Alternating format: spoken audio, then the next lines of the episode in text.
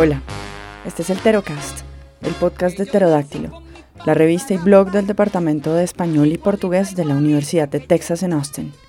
Hoy nos acompaña la profesora Alicia Fiolmata, quien nos presentará su último libro, The Great Women Singer, Gender and Voice in Puerto Rican Music, publicado por Duke University Press en 2017.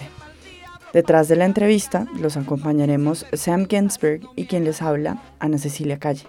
Bienvenidos.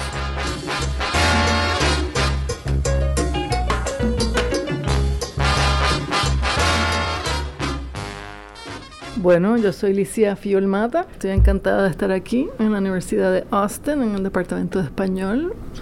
Yo siempre he sido una escucha o una fan, si lo quieres poner así, pero también una escucha de la música, porque la he asociado siempre con el pensamiento, la he asociado siempre con lo político, con lo social. En Puerto Rico la música es muy, es muy importante como manifestación cultural, pero también como un espacio de, de inquisición, ¿no? de, de, propositivo. Y es mi relación con la música, no había separación entre lo que yo escuchaba en mi casa, mis hermanas que tocaban la guitarra, cantaban, mis hermanos que tocaban instrumentos. La escucha mía, poco a poco fue que yo me di dando cuenta ¿no? de dónde salía toda esa música. Eventualmente pues me hice yo también escucha, ¿no? De las radios, sobre todo en Puerto Rico, que era maravillosa. Había estaciones de salsa, había estaciones de rock, había estaciones de clásica, había todo en Puerto Rico. Por eso para mí es muy importante enfatizar que aunque la gente piense que nuestra cultura es insular y que estábamos como separados, eh, no es cierto, era un lugar tan cosmopolita como cualquier capital. Cuando llegué a este allá a formalizar y decir, bueno, yo voy a escribir un libro sobre algo musical, la verdad es que no tenía la menor idea de cómo hacerlo, porque no tocaba instrumento, eh, yo no leo música tampoco, mm, lo que tenía era como este, este, este, esta pulsión, porque yo no sé ya si es amor eh, o es más como una pulsión que me lleva hacia el objeto, que yo como que no podía dejar de hacerlo. Ay, yo nací con mi pata gamba, igualita, igualita que chencha. Y que tengo que ver yo con chencha, si nací con mi pata gamba. Ay, váyanse pa'l diablo, pa'l día de canalla, pa'l día sin vergüenza, no me hagan hablar. Si yo fuera a hablar del playlist de este libro, pues sin duda que recomendaría que los lectores escucharan Camina como Chencha camina como chencha.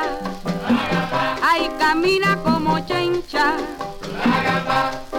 Por aquí me pasó el otro día un perrito corriéndole a un gato y ahora dicen los malos mulatos que por aquí puede pasar un tranvía y camina como chencha. Las cantantes que yo me propuse estudiar estaban completamente olvidadas, la mayoría. No había nada en torno a ellas en ninguna parte recopilado. No se había estudiado absolutamente nada. Um, algunos coleccionistas pues habían hecho un poquito de acopio biográfico, pero muy poco, pero algo. Algo había, no mucho. Eh, donde habían nacido, con quién habían tocado, etcétera. Pero lo que yo quería era realmente atacar la escucha desde un punto de vista feminista. Y eso fue completamente inventado por mí. También recomendaría Génesis de Lucecita Benítez. Cuando nada en la tierra quede que tibia el sol. Cuando nada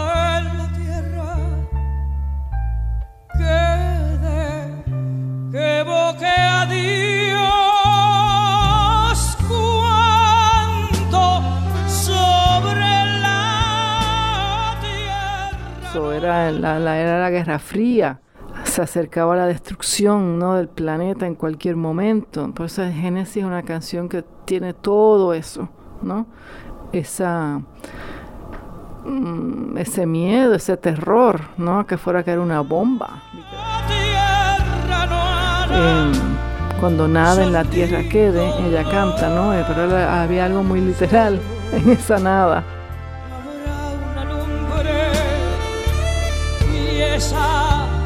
Será el amor, el amor. Estudiar el sonido desde una perspectiva feminista es lo que yo me he propuesto. Ah, Bueno, primero es una pedagogía vocal, ¿no? Que uno ha aprendido. Y si no la aprendiste en la escuela, te la enseñaron de otros modos. Porque uno está escuchando desde que, desde que, desde que tienes conocimiento, estás escuchando. Y ya te están dando ideas de qué escuchar, a quiénes escuchar y cómo escuchar. Entonces la mujer o el ente feminizado es una persona que se le escucha mucho, es sobre escuchada en un sentido, pero poco en otro, ¿no? Demasiada escucha y esa misma escucha como que elimina el objeto o lo oblitera, ¿no? Entonces no se le escucha en un sentido de el pensamiento que es a donde yo voy en este libro que estoy trabajando y en donde seguiré yendo en este tipo de estudios. Tenemos que hay, por ejemplo, una cantera de mujeres artistas en la música, pero hay millones. Y si fuera a escoger otra, si me dejan nada más que en tres fundamentales, pues probablemente escogería ¿Y tu abuela dónde está? Que es un poema musicalizado, eh, una interpretación, pero yo solamente escucharía la original, porque esa canción se volvió a grabar y grabar y grabar y las últimas grabaciones a mí francamente no me, no me gustan, pero la primera grabación que hizo Ruth Fernández cuando era una mujer muy muy joven en Puerto Rico es una obra maestra eh, del swing, del sabor, es bellísima. ¿Y tu abuela abuela dónde está? Yo tengo el pelo de caillo, el tuyo es seda nada más. Tu pai lo tiene bien lacio. ¿Y tu abuela a dónde está? Tu color te salió blanco y la mejilla rosa. Los labios los tiene finos. ¿Y tu abuela a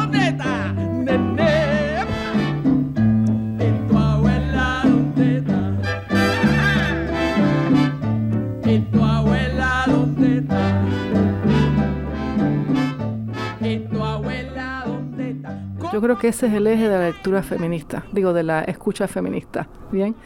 ¿Cómo tú vas a hacer que esas entes sean músicos, sean cantantes, eh, se les reconozca el papel que han tenido en sus carreras, cómo se conceptualizan las decisiones que toman, cómo escogen su repertorio. Eh, muchas veces dictan absolutamente todo lo que está pasando a su alrededor porque son el eje, el centro.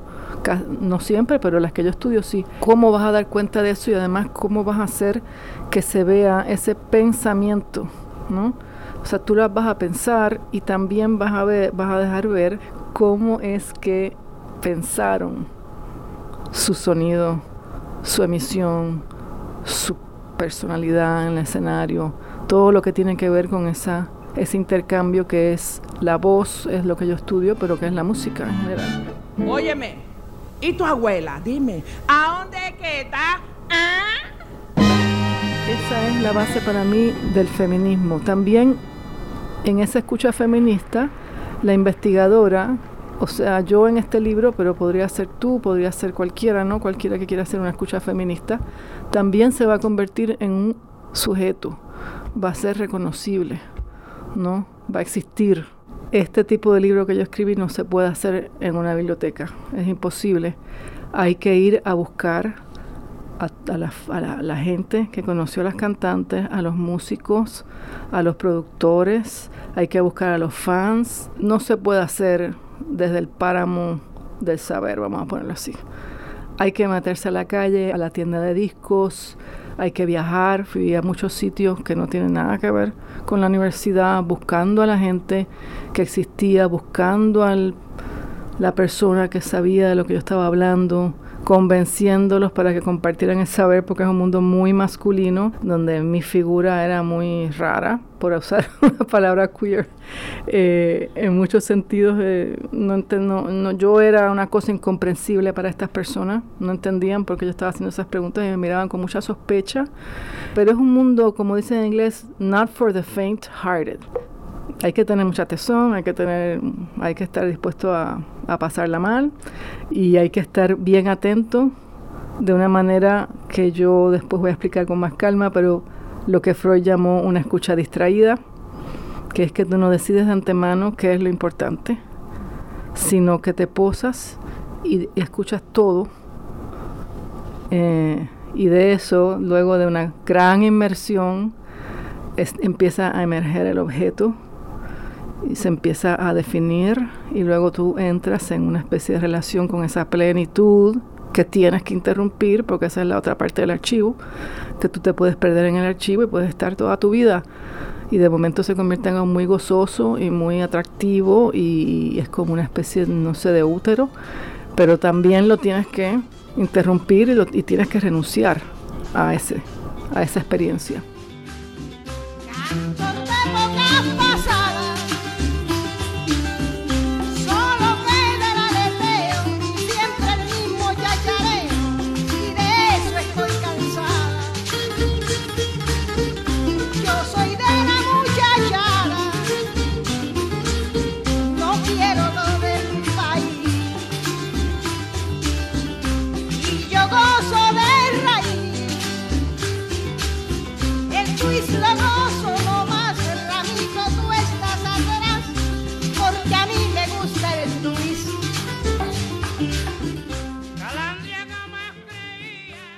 Em, no me gusta dejar fuera la música jíbara que pertenece al capítulo 3 porque mucha gente no conoce la música jíbara y quizás ahí pues escogería una de las controversias de la calandria con Ramito. Quizás escogería 6 contra Twist.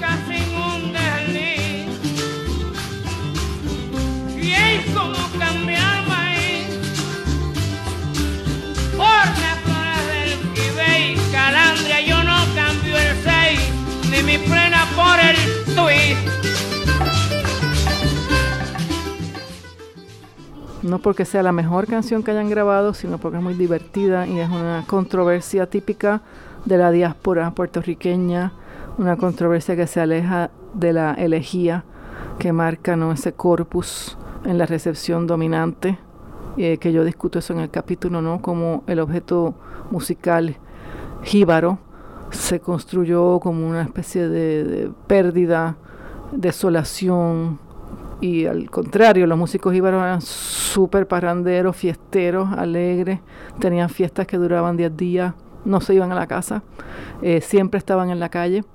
Eh, era lo contrario de lo que uno pensaba de los jíbaros, ¿no? de los músicos jíbaros, porque ya no eran jíbaros, no eran campesinos, obviamente eran músicos. Pero esas serían las canciones quizás que yo escogería em, para mi playlist.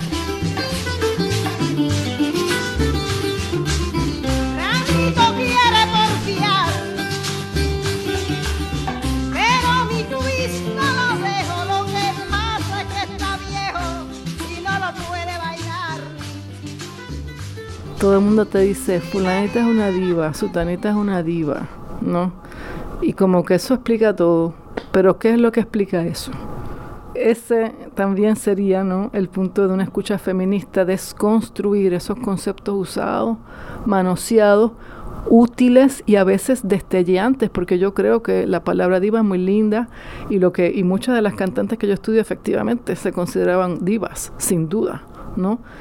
Pero darle densidad, darle espesor, y también cierta elasticidad, ponerlo en una historia, activarlo, que no sea esta cosa que uno, un shorthand, como dice en inglés, que uno como que tira por ahí y se acabó, ¿no? Y sigue escuchando, pero como si no estuvieras escuchando de verdad, con profundidad, como que esa pedagogía vocal, ¿no? Que uno aprendió aunque no haya sido en la escuela, no te lo hayan enseñado directamente, pero la aprendiste igual a través de la radio, a través de las conversaciones, en la sociedad, quién podía, eh, eh, qué pensaban de una cantante que era muy famosa, pero que no, es como una, la miraban como algo intuitivo. Definitivamente el caso con casi todas las cantantes que yo estudio, y no es solamente en Puerto Rico, eso pasó en todos los países eh, latinoamericanos y en muchos, y en Estados Unidos y todo, ¿no? Que una, una gran cantante, pues era gran cantante porque, no sé, abría la boca y ya, ya cantaba así. Eso es imposible en el mundo de la música.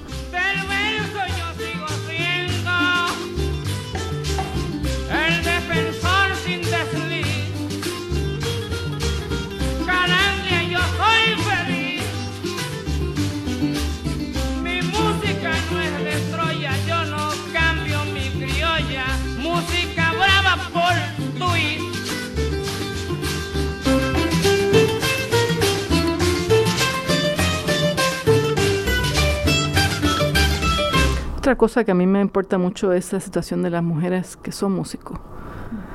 Y aunque yo no hablo mucho de eso, porque sería un poquito cursi en mi libro, que es un libro de otra índole, ponerme a hablar, ay, las- ah, pero sí estaban muy presentes en mi, en mi libro. Sabía que necesitaban esto. Eh, he hablado con muchas mujeres, muchas de ellas son muy jóvenes, que están en la música y me han dicho una y otra vez eh, lo difícil que es, ¿no? El medio para ellas, lo difícil que es intervenir y, y poder ejecutar, ¿no? Su concepto y poder participar del fenómeno musical, de tú a tú. Entonces para mí era muy, muy importante eh, eh, para, para esa, esa gente. Y también el olvido, ¿no? El libro tiene un aspecto histórico que también me parece muy feminista, que es eh, recomponer ¿no? zonas de la memoria que, que, bueno, son inaceptables. son inaceptables, no sé cómo ponerlo, no hay que teorizar demasiado eh, para explicar que eh, no está bien que en Puerto Rico, por ejemplo, no se sepa de estas personas que eh, trabajaron en la música. Eso se puede decir también de otros músicos, ¿no? También hombres se puede decir, pero definitivamente en el caso de las mujeres es mucho más, mucho más eh, nefasto. Camina y camina como chencha. Camina, camina chencha. Ahora me llaman chencha Silva. Camina como chencha. El placer ha sido mío. Gracias a ustedes por las preguntas y la lectura y la escucha. Y la gente ahora quiere apostar. Que por aquí puede pasar un camión, pero camina como. Este fue otro episodio del Terocast, el podcast de Pterodáctilo, la revista y blog del Departamento de Español y Portugués de la Universidad de Texas en Austin. Gracias a la profesora Alicia Fiolmata, que nos compartió su último libro, The Great Women Singer, Gender and Voice in Puerto Rican Music, publicado por Duke University Press en el 2017. En la entrevista los acompañamos Sam Ginsberg y quien les habla, Ana Cecilia Calle. En la edición y mezcla, quien les habla. No se olviden de seguirnos en nuestras redes sociales, SoundCloud, Facebook, Twitter e Instagram como UT Pterodáctilo. Gracias por escuchar. Que yo nací con mis patas gambas, no lo niego, y es por eso que camino así. Pero hay otras que no son gambas, y yo las veo que caminan así. Camina como chencha.